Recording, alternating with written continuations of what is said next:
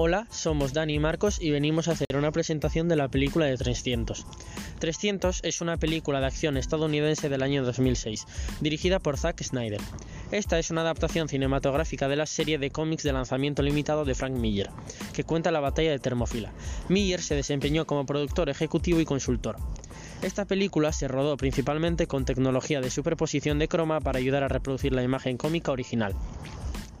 La película describe la batalla de las Termópilas, donde el rey Leonidas y sus 300 guerreros espartanos pelearon a muerte contra el rey persa Jerjes I y su armada, supuestamente integrada por un millón de soldados, gracias a la cual la alianza griega consiguió recomponerse exitosamente para hacer frente al ejército persa y acabar consiguiendo la victoria final contra el imperio invasor. Esta película fue un éxito total y tuvo la mayor ganancia bruta en un fin de semana en la historia de Estados Unidos.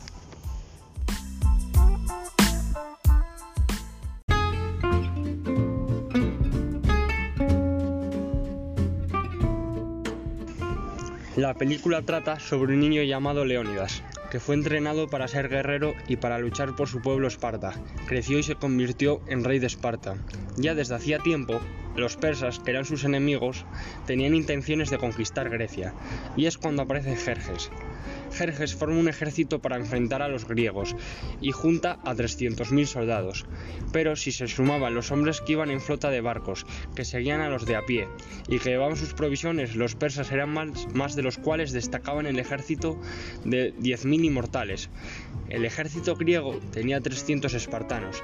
Cuando comenzó la heroica batalla, fila tras fila, los persas se estrellaron contra las lanzas y escudos espartanos, sin que estos cedieran un paso. De esta forma, a pesar de la grave desventaja numérica, Leónidas y sus hombres mataron a un gran número de soldados persas. La lucha se había prolongado varios días, y Jerjes decidió mandar a sus 10.000 inmortales pensando que esto pondría punto y final a la batalla. Los inmortales lucharon como nunca lo habían hecho, pero poco pudieron hacer en contra de los escudos y lanzas de la falange, y fueron derrotados. Un traidor, el Fialtes, el cual, a cambio de una recompensa, les indicó a los persas un camino entre las montañas, por el cual podrían llegar sin que se dieran cuenta los hombres de Leónidas. Cuando Leónidas se da cuenta de que están siendo atacados por dos frentes a la vez, sabe que todo está perdido y ordena la retirada de sus hombres a Atenas y que iniciarán la evacuación de la ciudad.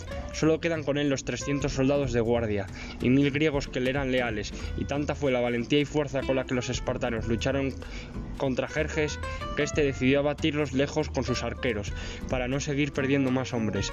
Leónidas fue alcanzado por una flecha, y los últimos espartanos murieron intentando recuperar su cuerpo, para que no cayera en manos enemigas. Los persas habían obtenido la victoria, pero los griegos la gloria.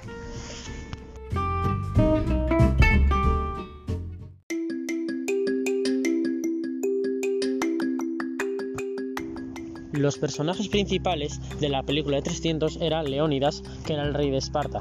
Era un hombre alto, fuerte y luchaba por la libertad de su pueblo, y su mujer Gorgo, que era la reina de Esparta y luchaba por conseguir lo que quería e hizo lo imposible por ayudar a su marido. Jerjes, que era un soberano de Persia y compraba a espartanos para tener ventaja en la batalla y todos le tenían admiración y respeto. Luego estaba Terón, que era un mentiroso que pertenecía al Consejo de Esparta. Estaba listo porque chantajeó a Gorgo y fue comprado por los persas. Y luego también estaba Efialtes, que era un traidor porque les mostró el camino a los persas. Era un hombre que nació enfermo y tenía una joroba.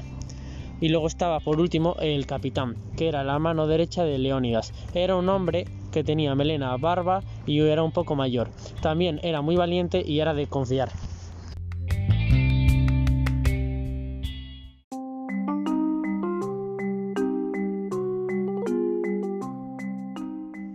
Las ideas principales de la película son que resume los aspectos relacionados con la educación espartana que hay que enseñarlos a luchar desde pequeños y que tenían que tener un cuerpo fuerte.